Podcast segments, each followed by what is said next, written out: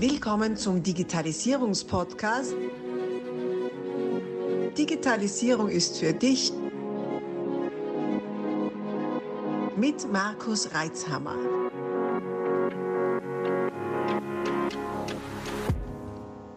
Du hörst den zweiten Teil dieser Podcast-Folge. Solltest du Teil 1 noch nicht gehört haben, stoppe am besten jetzt und geh zurück, um auch keine Inhalte zu verpassen. Ansonsten viel Freude mit Teil 2. Du hast ja, du hast schon gesagt, das ist ein Boutique-Hotel, also so klein ist es das auch wieder nicht. du hast ein, ein Boutique-Hotel mit, mit einem, sagen wir mal, mit einem eigenen Charakter, mit einem besonderen Charakter. Ähm, Hast du da für dich, nehmen wir mal an, schon eine, eine, Zielgruppe definiert oder bist du da dabei? Oder wie, wie vielleicht also Vergleich, nicht? Du, du machst das oder deine Familie macht das schon länger. Wie war denn das jetzt in der prä-digitalen Ära? Wie habt ihr da eure Zielkunden erkannt und angesprochen? Wie macht es heute oder wie würdest du das in der Zukunft machen? Also wir haben den ganz großen Vorteil, dass wir einfach klein strukturiert sind und extrem flexibel agieren können. Das haben wir jetzt auch gerade in der Corona-Krise einfach wirklich äh, nochmals toll gesehen, toll gesehen. Meine Eltern haben da angefangen, äh, 23 Jahre einen Stock von einem Haus gekauft und kein Geld mehr gehabt und haben es wirklich mit Überzeugungskraft äh, geschafft, dass ein, äh, ein schwedisches Reisebüro, die ganz dringend Hotels gesucht haben, ihnen ein, äh, ja, einen Nullerkredit gegeben haben, damit sie innerhalb von kürzester Zeit ihr Hotel aufbauen können und äh, somit schwedische Gruppen beherbergen können.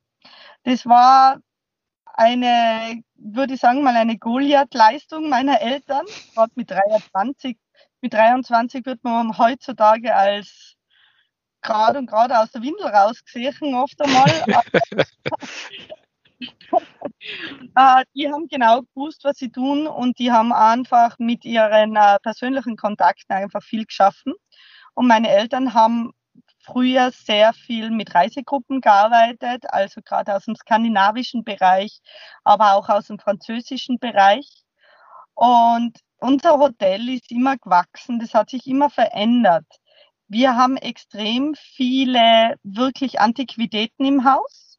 Mhm. Also viele Objekte mit Geschichte, mit Seele, haben die aber auch mit neuen modernen Sachen gepaart, wie äh, Badewannen in großen Fensterfronten, wo man direkt auf den Sonnengang dann schaut bei den, auf, den, auf den Bergen, äh, bis zu Natursteinbädern.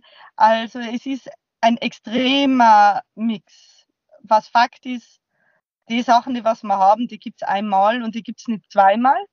Wir haben mhm. viel adaptieren müssen. Wir haben alte Bauernbetten, wo wir den Holzsteg dazwischen rausholen haben müssen, weil früher war Kuscheln ja nicht so angesehen. Mhm. Mittlerweile geht ohne Kuscheln nicht. Vielleicht wäre das ein neuer Trend, wieder solche Stege in die Betten einzubauen. Aber überlege mal. Äh, wir haben aber gemerkt, dadurch, dass sich das Haus äh, von der Persönlichkeit so verändert hat, früher hat es Apart Hotel geheißen, waren überall kleine Küchen auch drinnen. Äh, wir haben einen Buchstaben in unserem Namen geändert, von Apart Hotel zu Alp Art Hotel, weil wir extrem viele Exponate der alpenländischen Kunst im Haus haben und mitten in den Alpen sind und haben mit diesem Schritt äh, auch unsere ganze Zielgruppe komplett geändert. Vom ähm, Bustouristen hin zum individuellen Gast, der von kaum Reisebüro kommt und gar nichts, viel auf Empfehlungsmarketing gesetzt, von Anfang an auf Plattformen, auf digitale Plattformen gesetzt. Das hat uns damals extremst geholfen. Damals war es noch HRS. Mhm. Und äh, haben wirklich den Schnitt von einem auf den nächsten Sommer gemacht und gewagt, weil wir der Meinung waren, unser Haus hat noch wesentlich mehr Wertschätzung verdient in seiner Besonderheit, in seiner besonderen Art. Und äh, ja, das war dann eine ganz, ganz spannende Reise. Hat viel besser funktioniert, als wie wir es erwartet haben.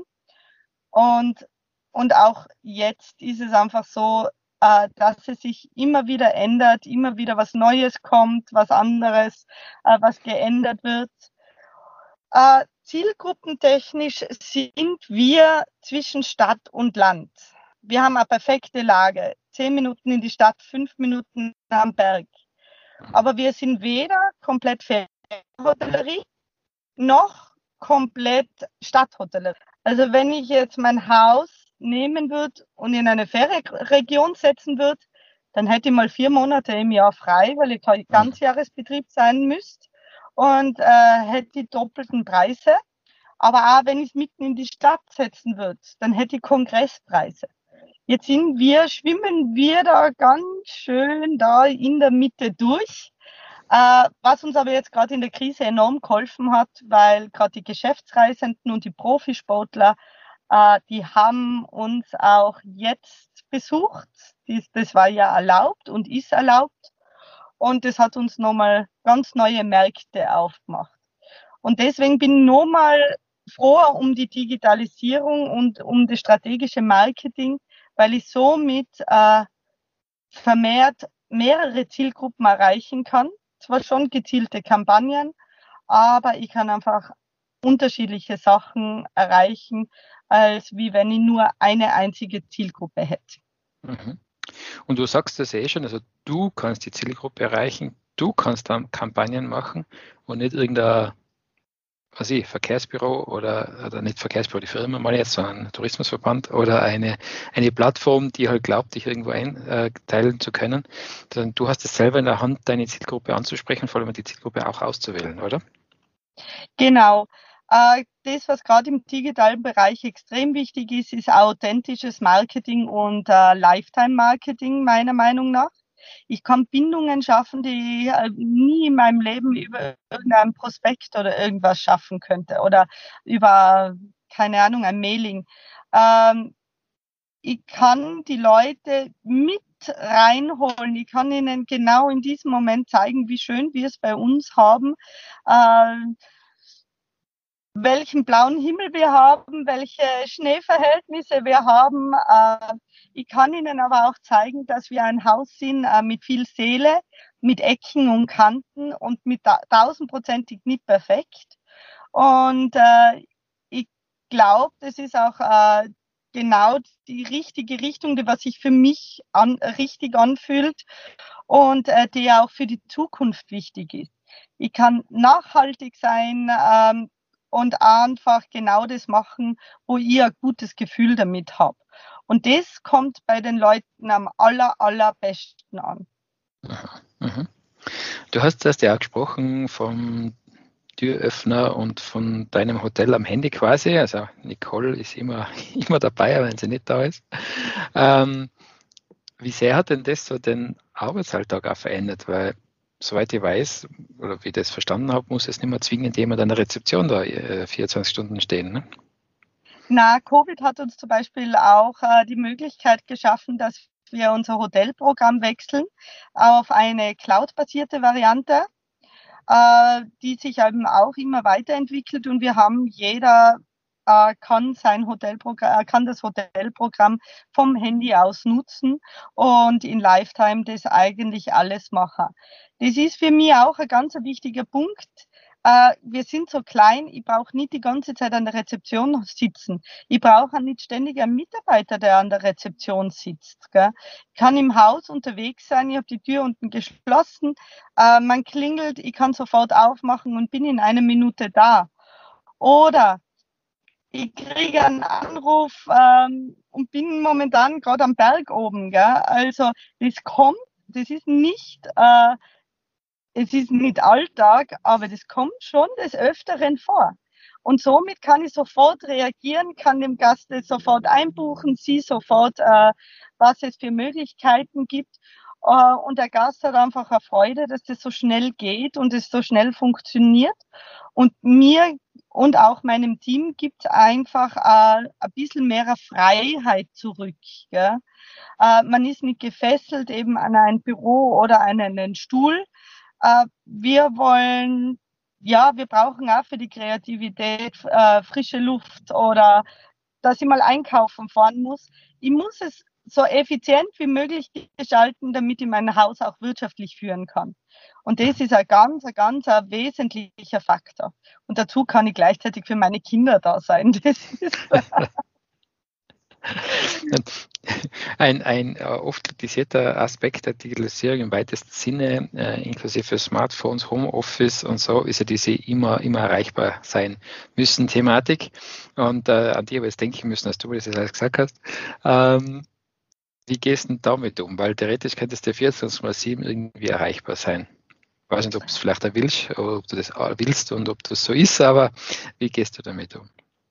Wie soll ich denn da sagen? Äh, ja, die Kleinen im Tourismus haben da vielleicht, oder viele haben da doch ein bisschen einen kleinen Vogel, ein Vögelchen im Kopf, es ist schon, dass wenn du einfach das Gastgebersein im Blut hast, äh, dann gehst du nicht her und sagst du, um 8 Uhr ist jetzt zu und aus die Maus äh, und da kommt keiner rein und ich bin nicht erreichbar. Ich bin selbstverständlich die ganze Zeit erreichbar. Gell? Also mhm.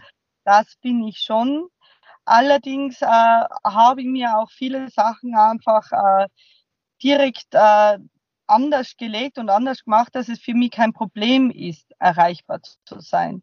Also wir haben ein Konzept gestartet, dass wir später ein Reisen haben, dass ich da nicht immer rausgehen muss. Eben dadurch, dass ich da die Tür öffnen kann und sehen kann, wer da ist, ist das alles überhaupt kein Thema und, äh, und auch kein Problem.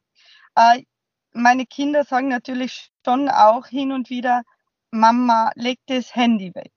Und ich muss in diesem Fall ganz klar sagen, es gibt Zeiten, wo ich es einfach wirklich unglaublich gern einfach weglege. Das ist nicht so eine Sucht, dass ich es immer da haben muss. Ganz im Gegenteil. Ich erkläre ihnen dann immer, seid froh, dass die Mama das Handy hat äh, weil sonst müsste die Mama die ganze Zeit im Büro unten sitzen äh, und, äh, und hat keine Chance, mit dir was zu mit euch was zu machen, äh, ins Museum zu gehen, keine Ahnung, auf den Spielplatz zu gehen. Das kann ich dadurch. Ich kann schnell reagieren äh, und das tue ich auch gern. Gell? Das ist natürlich ein Fakt. Äh, der schon allgegenwärtig ist, dass man eigentlich fast immer erreichbar ist.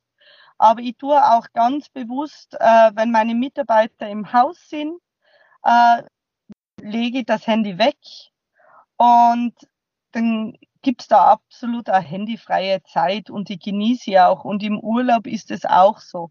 Dann wissen sie alle, sie können mich zwar erreichen, aber äh, nicht den ganzen Tag. Und von dem her äh, ist es interessanterweise auch so, dass meine Kinder, die was jetzt, die größere kommt jetzt dann doch bald einmal in die Pubertät auch, nicht die ganze Zeit am Handy hängt. Mhm. Weil sie das schon jetzt bemerkt und sieht, dass es auch ein Mehrwert ist, einmal nicht am Handy zu sein und die Zeit gemeinsam ohne Handy zu verbringen. Das ist ein ganz interessanter Aspekt, das äh, sehe ich jetzt bei ganz vielen äh, eben in dem Alter, dass da einen großen Unterschied gibt. Manche sehr, ähm, sehr von ihrem Telefon fast schon abhängig und andere wieder, die haben nicht einmal eins oder die, die, die, verlegen das dann einmal ein paar Tage irgendwo. Äh, sehr spannend. Zum Leidwesen der Eltern, ja. Wo ist das jetzt wieder? Die Outung, also da ist man schon ja. Also da ist auch äh, ganz, ganz eine große Kluft, hätte ich schon fast gesagt, also eine große Differenz von, von, in der Nutzung bei den jungen Menschen, die nachkommen. Und ist natürlich für mich als IT-Anbieter immer spannend, weil äh, ich habe 1998 gegründet und damals hat man gesagt, naja, für was braucht man ITler, das geht ja alles selber, kann, kennt sich eh jeder aus. 23 Jahre später kann ich sagen, es kennt sich auch heute noch nicht jeder aus, also uns braucht es. Die Fragen waren halt andere. Ähm, also es muss nicht jeder zum IT-Profi werden, um Digitalisierung zu nutzen auch, ne? Na, definitiv nicht. Und das ist schon ein ganz wesentlicher Faktor, den was ich auch zum Beispiel in meinem, äh, in meinem äh, Universitätslehrgang äh, kennengelernt habe. Äh, es ist so, es gibt Bereiche, da weiß ich Bescheid, aber da weiß ich auch zu 1000 Prozent, dass ein Profi definitiv besser dran ist und es schneller macht und es äh, in, äh, effizienter machen kann. Und, äh, und das muss man auch äh, nutzen. Also ich mache schon sehr viel selber, aber ich, ich nehme auch gerne Hilfe an. Und das ist ein ganz wichtiger Punkt. Nicht, dass es so wirkt, äh, als dass ich immer alles selber machen wollen würde. Äh, na, ich bin, damit ich da gut bin, nehme ich sehr gerne vertrauensvolle Hilfe an und lass mir auch gerne helfen. Gell? Aber einen groben Überblick, den hätte ich schon sehr gern. Ja, das macht ja Sinn, dass man, dass man mitreden kann, oder? Äh, genau. mir, mir geht's oder ging es oft so, wenn, wenn ich mit, mit Marketingmenschen gesprochen habe, da bin ich dann in der anderen Welt gewesen mit Abkürzungen und irgendwelchen Anglizismen. Und dachte, von was reden denn die da? Äh, und äh, zumindest äh, um das zu verstehen, was die da erzählen, sollten wir zumindest einmal wissen, um was geht es denn da so im Groben. Äh, wo ich dann selber wieder raus bin, ist dann nämlich ein Häkchen im Facebook einen Anzeigenmanager zu machen. Das darf dann gern wieder jemand machen, der das hauptberuflich tut. Ja, bin ich ganz bei dir.